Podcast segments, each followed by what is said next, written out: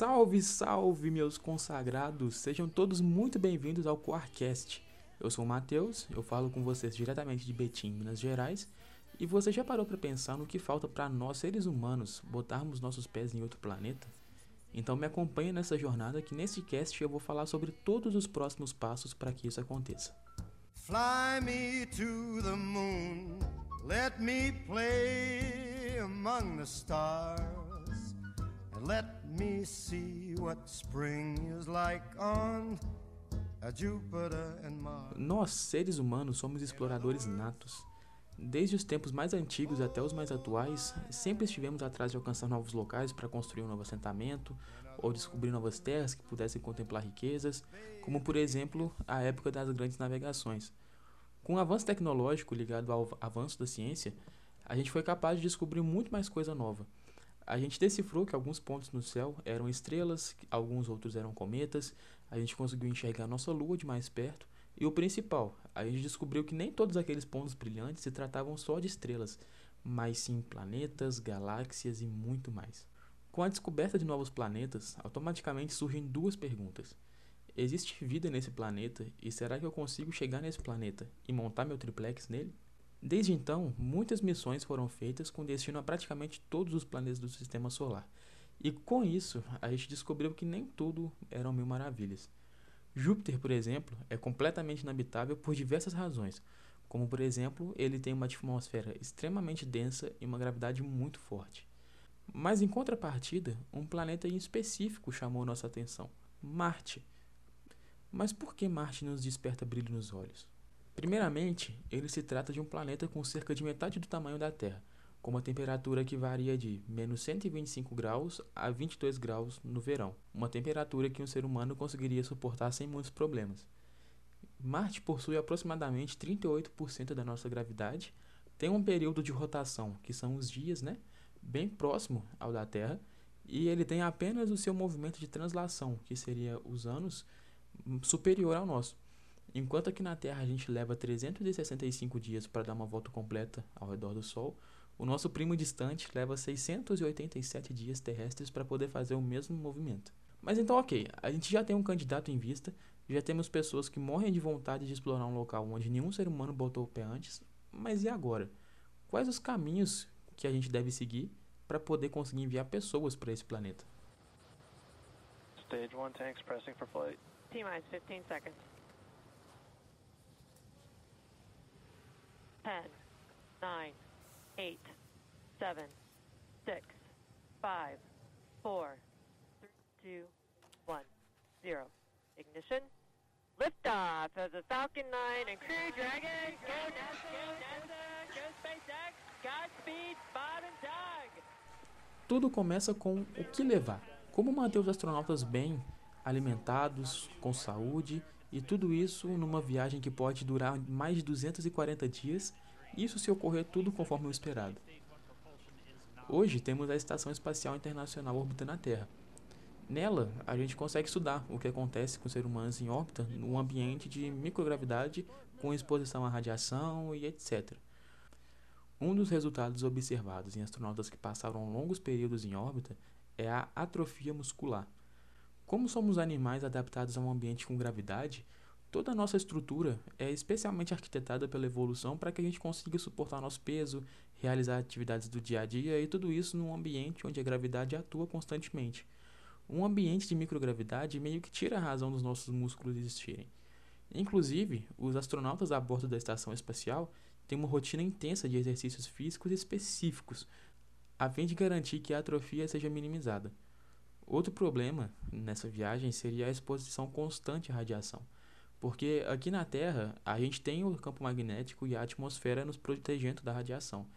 Em Marte, a gente não teria essa mesma proteção porque Marte não tem campo magnético e sua atmosfera é 99% mais rarefeita que a nossa.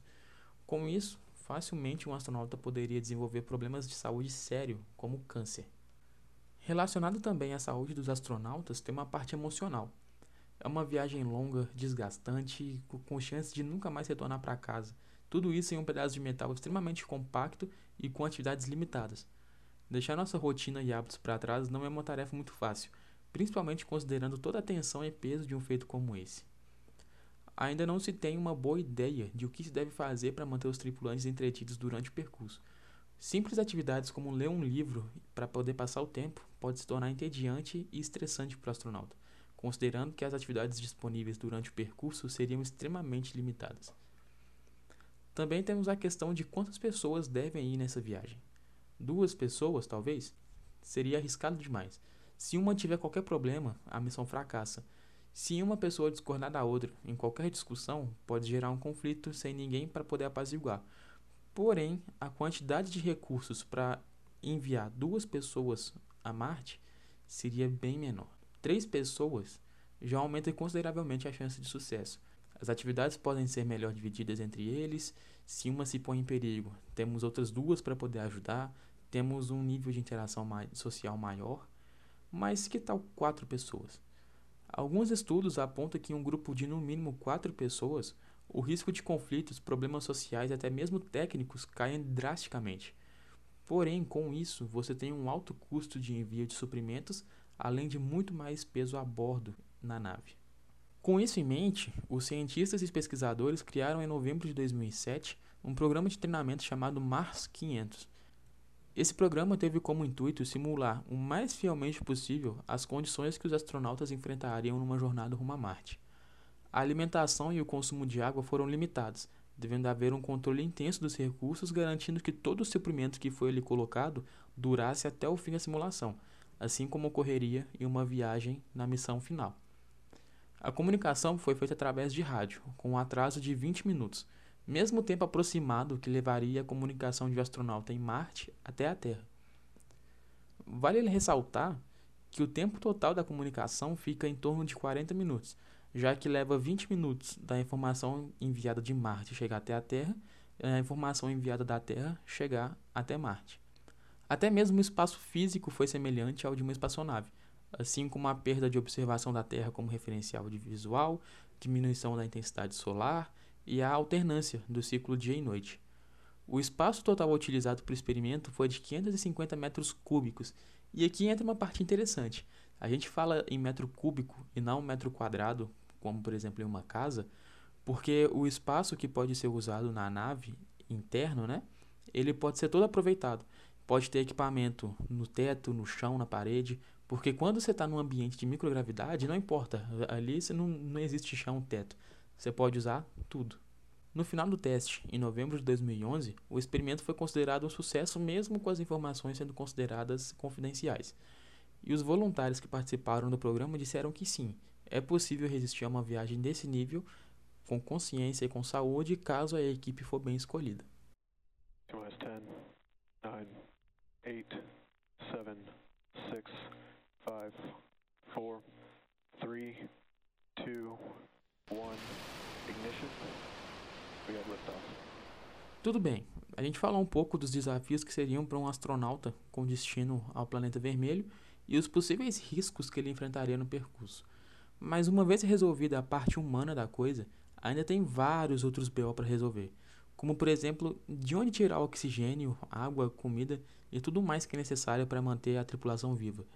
Onde a gente deve pousar e agora a gente entra num campo que é pura especulação de ficção científica. Mas é importante lembrar que há muito tempo atrás também uma viagem à Lua era pura especulação científica. Pois então, a atmosfera marciana é composta em sua maior parte de dióxido de carbono, o que torna mais fácil a extração do oxigênio. A NASA enviou o rover Perseverance, lançado no ano passado, né, em 2020, que levou com ele um aparelho que vai testar exatamente isso, como pode ser feita a separação do oxigênio do carbono. Essa operação sendo bem sucedida, a NASA já tem a intenção de fazer um protótipo maior desse aparelho que chama MOXIE, que traduzindo para o português, né, seria Experimento de Utilização de Recursos de Oxigênio em Marte. O MOXIE funciona em três fases, basicamente. O primeiro coleta o dióxido de carbono da atmosfera marciana através de um compressor. Logo depois, ele faz a separação do monóxido de carbono e do oxigênio, como reação utilizando um catalisador para poder acelerar o processo. Em seguida, será efetuada uma descarga elétrica numa membrana quente e permeável, que separa os íons negativos do oxigênio e deixa o monóxido de carbono para trás. Depois disso, o oxigênio é coletado, analisado, para poder então retornar para a atmosfera ou para o seu uso desejado, enquanto o monóxido de carbono é descartado por um equipamento junto com o dióxido de carbono que não foi utilizado. Com esse experimento, a gente vai saber se de fato é possível fabricar nosso próprio oxigênio em Marte e fabricar também o combustível para poder retornar à Terra. Se a gente conseguir fabricar nosso próprio oxigênio líquido em Marte, a gente já não tem que se preocupar muito em reabastecer ou em como levar combustível extra para o retorno, porque a gente pode fabricar o nosso próprio combustível lá, o que aumenta mais ainda a quantidade de carga útil que a gente pode levar na missão. Sobre alimentação, a comida tem que ser extremamente planejada e controlada. É preciso garantir que os astronautas tenham uma alimentação balanceada que consiga satisfazer a todos os tripulantes, evitando doenças por falta de vitaminas ou qualquer outra substância necessária para a vida. No projeto Mars 500, metade desses alimentos foram feitos de maneira sólida, entre aspas, né? que eram pedaços, e a outra metade foi feita em pó para poder economizar espaço. A maior dificuldade em relação à alimentação é enviar a quantidade necessária. Fazê-la já não é muito segredo, porque os astronautas a bordo da ISS já se alimentam dessa forma e já estão acostumados com esse método e ele sempre foi muito eficiente. O mais difícil aqui é conseguir a água.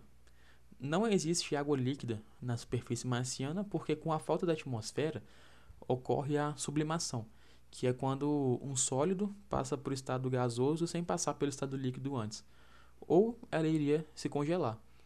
A gente tem informação de que sim, existe água convencional congelada em alguns pontos da superfície do planeta e melhor ainda, ela também existe no seu estado líquido em alguns locais subterrâneos.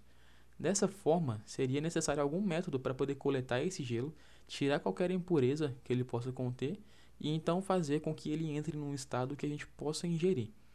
Indo um pouco mais longe também, seria possível fazer uma escavação com o objetivo de chegar em um dos vários lagos subterrâneos que existem lá. Mas esse processo já ia exigir um nível bem maior de tecnologia e muito mais tempo para poder alcançar o objetivo final. Sobre o local de pouso, ainda é muito discutido qual deve ser, e não estamos nem perto de decidir isso agora. Mas algumas pessoas já arriscam alguns chutes, como por exemplo o Polo Norte e o Polo Sul, onde a gente já tem evidência muito boa de uma concentração de água nesses locais. Outro local que também arriscam dizer é o Valles Marineris, que é o famoso Grand Canyon de Marte. Ele se estende por cerca de 3 mil quilômetros e tem por volta de 8 quilômetros de profundidade. Ele se torna um local interessante porque a gente acredita que no fundo dele a pressão atmosférica é 25% maior, o que torna o ambiente mais agradável para os astronautas além de que sondas observaram canais de rios se ligando ao Vales Marineris, indicando que possivelmente ele já teve submerso algum dia. Como eu disse, são muitas opções e a hora de escolher o local exato ainda vai chegar, mas por enquanto essa é uma parte que ainda vai demorar um pouco para ser decidida. Fill my heart with song and let me sing forevermore.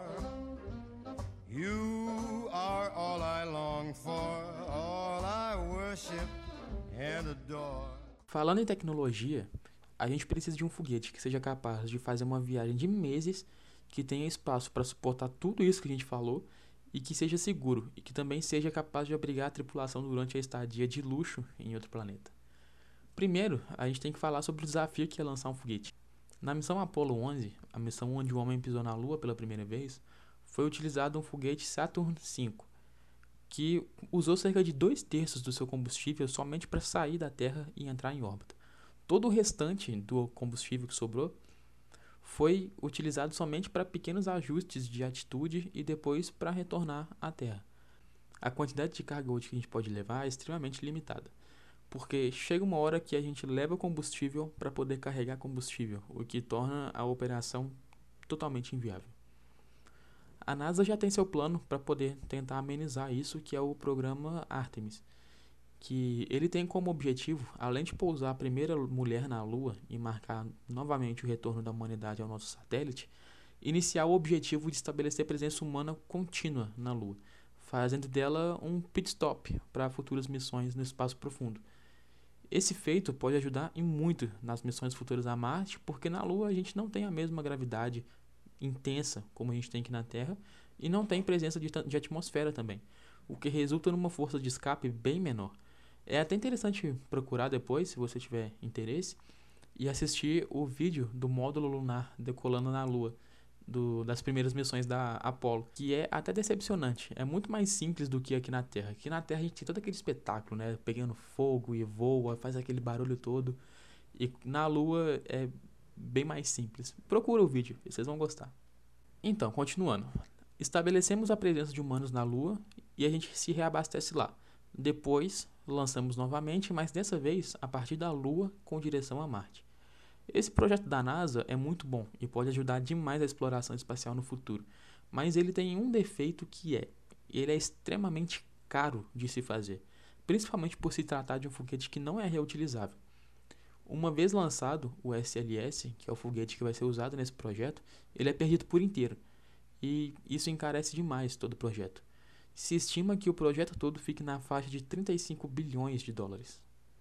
Por isso, a gente tem trabalhando junto à NASA a SpaceX, empresa do famoso Elon Musk. Musk já é conhecido por seus foguetes Falcon 9, aqueles que podem ser lançados né, e que retornam em segurança para o solo, eles pousam de volta em pé. E o mais interessante é que ele pode ser reutilizado. Como o Falcon 9 foi um grande sucesso e o Elon Musk é um cara muito ambicioso, ele agora está com um projeto mais atual que é o Starship, que é como se fosse uma versão melhorada do Falcon 9.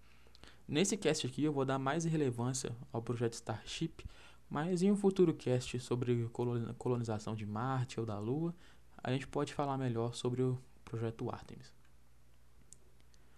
Então, o Starship funciona da seguinte forma: o impulsionador Super Heavy, que é a parte de baixo, entre aspas, né, aciona os seus 31 motores Raptor e leva a Starship até uma certa altura.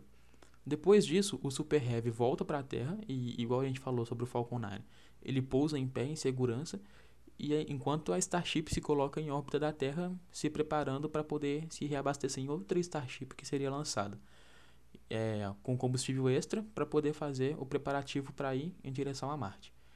Essa parte sendo um sucesso, a nave parte em direção ao planeta vermelho em sua longa jornada de seis meses. Chegando lá é a parte mais crítica da operação é necessário pousar essa lata imensa com segurança, que vai chegar lá aproximadamente 7,5 km por segundo na atmosfera marciana.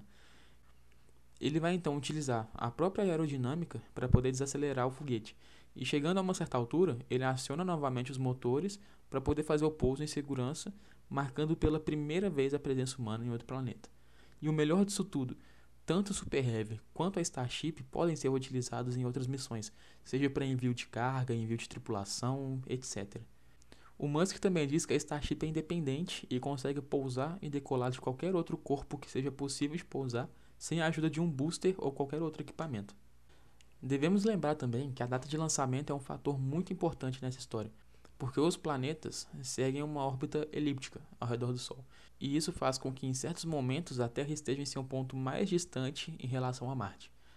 A janela de lançamento, que é quando os dois estão na sua, no seu momento mais próximo, só ocorre de dois em dois anos, o que significa que se houver algum erro durante o período de menor distância entre os dois corpos, somente depois de dois anos se tem novamente a chance para poder fazer um lançamento.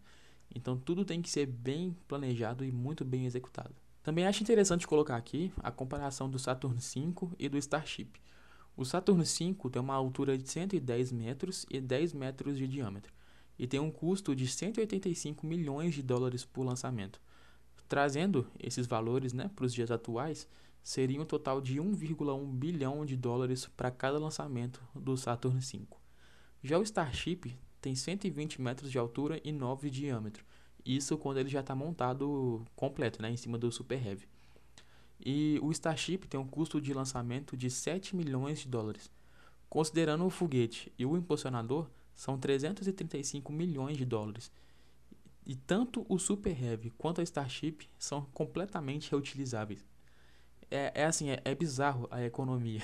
Mas é legal lembrar também que toda essa economia não é só pela reutilização do foguete.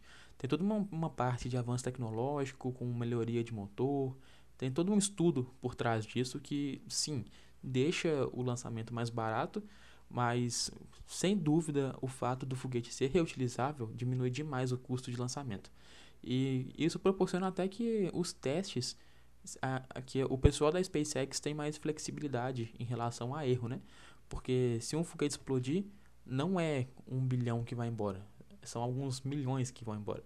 Então fica bem mais tranquilo em relação a isso. E agora a gente tem que pensar no seguinte: a gente não faz uma viagem dessa somente para poder marcar presença em um lugar. Todo esse esforço não seria muito justificável se fosse somente para chegar lá e falar: Ó, oh, cheguei, hein, galera, tô aqui. O objetivo é explorar, coletar material para análise, descobrir muito mais coisas sobre o planeta. E tudo isso leva muito tempo. Então a gente tem que conseguir um jeito de produzir energia para a gente poder fazer a tarefa básica do nosso dia a dia lá, como enviar informação, ter acesso à luz, ligar os equipamentos e coisa essencial. O rover Sojourner, o primeiro rover lançado pela NASA com rumo a Marte, tinha painéis solares como sua fonte de energia e isso não foi muito eficaz. Marte tem constantes tempestades de areia e isso cria uma camada de poeira em cima do painel. Caso optassem por esse tipo de geração de energia, seria necessário fazer uma limpeza constante nos painéis, e isso ia tirar muito tempo útil da missão. Já os rovers mais novos, como o Perseverance, eles têm um mini reator nuclear dentro de si que está ali gerando a sua energia. Esse método já é muito mais eficaz e compacto. Não precisa de manutenção e enquanto tiver o material nuclear ali dentro dele, ele vai funcionar. E por isso a energia nuclear até então é a mais cotada para poder ser utilizada em missões desse tipo. A energia nuclear só tem um grande problema que é, se você lança um foguete e ele explode ou tem algum erro durante o lançamento, você lança material radioativo por uma grande área. Então ainda os cientistas ainda ficam com um pouco de medo de usar esse tipo de gerador por conta disso. Mas até então é o mais seguro e o mais eficaz para poder enviar numa missão desse tipo.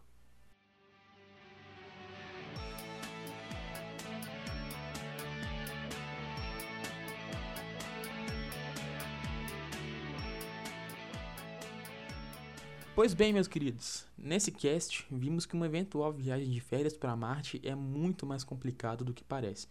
Embora a gente já tenha em mente praticamente tudo o que é preciso para realizar um feito gigantesco como esse, colocar o plano em ação é extremamente difícil e delicado, pois estamos lidando diretamente com a vida de 3, 4, 5 ou X pessoas que vão se dispor a realizar essa missão.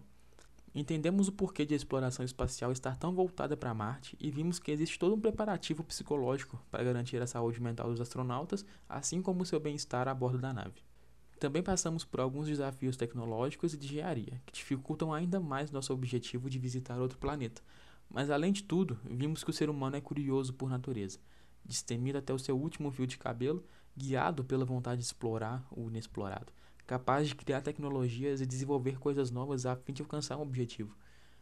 Possuímos a sede de melhor compreender o universo em nossa volta e, acima de tudo, finalmente poder bater no peito e poder dizer: Eu estive em Marte.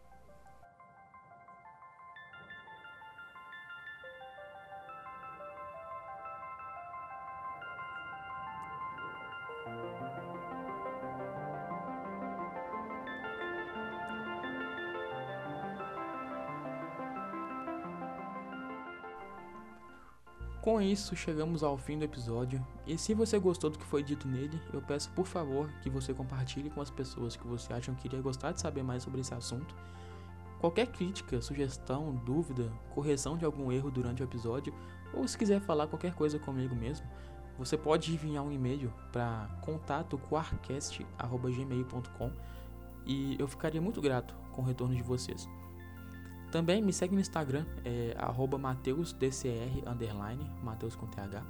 Por lá eu posto algumas curiosidades, aviso quando tem episódio novo aqui, enfim.